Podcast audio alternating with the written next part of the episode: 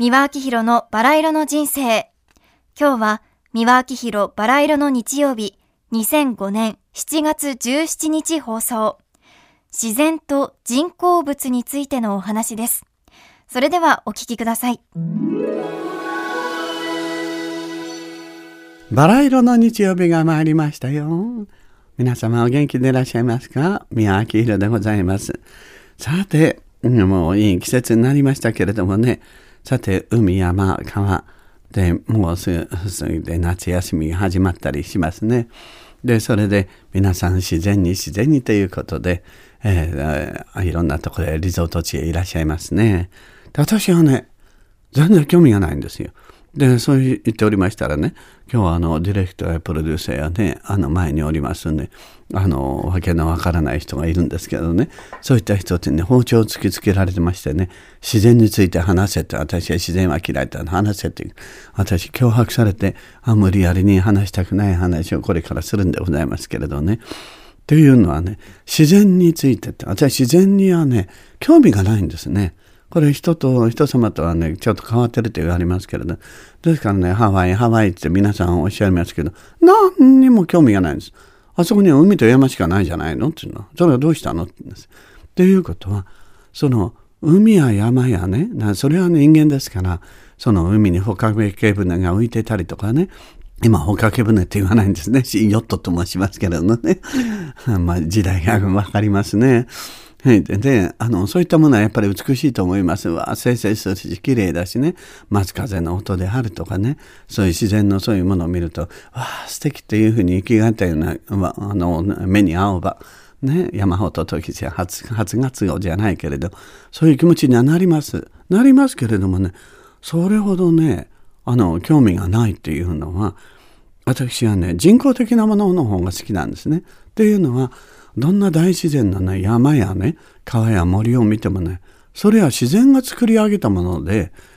で、人間の手がね、加えられたもんじゃなくて、初めからそこにデンとあるだけなんですね。ところがね、やはりあの、まあ、例えば東京で言いますとね、東京駅のこっち側のあの建物であるとかね、明治時代のあの建物であるとか、まあ、非常に人工的なパリの建物、またローマのバチカンのね、内部であるとか、あの、あの日光の東照宮であるとかね、人間たちがね、自然に匹敵するだけのね、すごい、あの、努力をして、努力をして、手が込んだね、すごい芸術作品をね、そこの中で作り上げた作品っていうのに、私はね、人間の力の偉大さみたいなね、自然に挑戦してる、それと匹敵するだけのエネルギーを感じて、そっちの方へ感動するんですね。ですから人間の手が何にも努力が加えられてないね。ただそこで自然にありっぱなしのね、そういうものを見てもね、当たり前だろうと思ってるから、何の感動もしないんですよ。ただし、同じ人工的な建物でも最近のね、あの、バカの衛星建築士どもがね、作ってる、もうコンクリートの打ちっぱなしだとかね、あんな乱雑な機能性利便性経済効率だけのみっともないビル群とかね、その灰色の建物、先進衛星に良くない手抜きのね、ただ機械だけでガラスと鉄とコンクリートでガタガタガタガタ作ったような、ああいうね、出来損ないのビルやないか見る。そういう人はこれはもうなくなればいいと思ってますけれどね。そうじゃなくて、やっぱり6名間の時代のものであるとかね、やっぱりアール・ヌーボー、アール・デコの頃の、例えばニューヨークのロックフェラーセンターみたいにアール・デコの作品であるとか、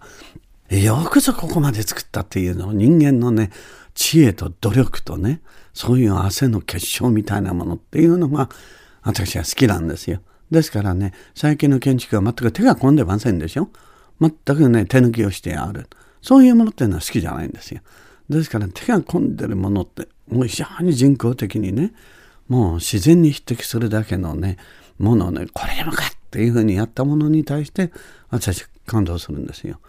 ですからよくあの皆さんね芸能人はみんなハワイ行くんだけどっていやハワイ行く人たちはみんな目立ちたいしね話題もないしテレビにも出られないしねあんまりあの扱ってくれないからで、ハワイ行けばね、ちらっとでも画面に映ったりね、マスコミに映ったりするかもしれないと思って、一縷の望みをあってで、自分も一縷の芸能人だよっていうふうに意思表示をしてね、宣伝したいために行く人が多いのよつったのね。いや、それとまた、あの、日本人やなくそれはフランス人だってね、あの、とにかく夏はバカンスで南フランスの方へね、みんなリゾートして、それは大都会はね、ガラッと窓を開ければね、隣側のね、壁しか見えないとかね、それでどこにも木もなければ緑もない、うん、それで公園も少ない。ということであればね、それはガス抜きで息抜きにね、それ緑や自然の中へ行きたいと。これは当たり前だから。で、その、大都会住んでる人たちは、そういった自然の方に行ってね、精神衛生的に開放感を味わいたい。これはよくわかりますよ。うん、でも、私自身はね、昔からそういう必要がないんですよ。うん、そういうものをあの感動するっていうのはねそれ人工的なそれはいろんなあの手工芸品であるとかね美術工芸品であるとか建物であるとかいろんなものその人間のねその美意識とかね根性とか可能性の塊みたいなねそういうものに私は自然と同じぐらいの自然に一体ものも見たのと同じぐらいの感動を覚えるんですよね。ですから私はわざわざそういうところに行く必要がないんですよ。で、海山川っていうのは、それはね、あの、自然にやっぱり、あの、人間というのは、やっぱり海から出てきたあの動物ですからね。うん、で、やはり生物ですから海が恋しくなって、という DNA の中にそこへ組み込まれてると思うんですよね。ですから当たり前だと思ってますし、やっぱりあの海のもの山のものそういう自然の中に昔はね太古の時代は生きていたわけですから。でそこへふるさと帰りしたいっていう気持ちはよくわかりますけどね。でもそういうものを歌った歌歌を歌ってねその海山川を自然を歌った歌を歌ってると本当に素晴らしい自然の中にいるような気がするんですね。ですから皆さんもぜひあのそういったところへねリゾート地へいらっしゃらない方はそういうものを歌った小学唱歌とかね、ロマンチックな昔の叙情歌集とか、そういうものをね、お部屋の中でも、アパートの中でも、狭いマンションの中でもね、あの、歌ったり、聴いたりなさると、同じ効果が得られると思います。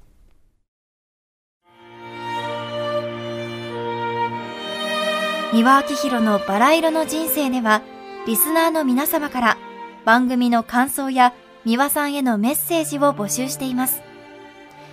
メールアドレスはすべて小文字で、バラ色アットマーク tbs.co.jp バラ色の綴りは b, a, r, a, i, r, o です。たくさんのお便りお待ちしています。それではまた次回お会いしましょう。ごきげんよう。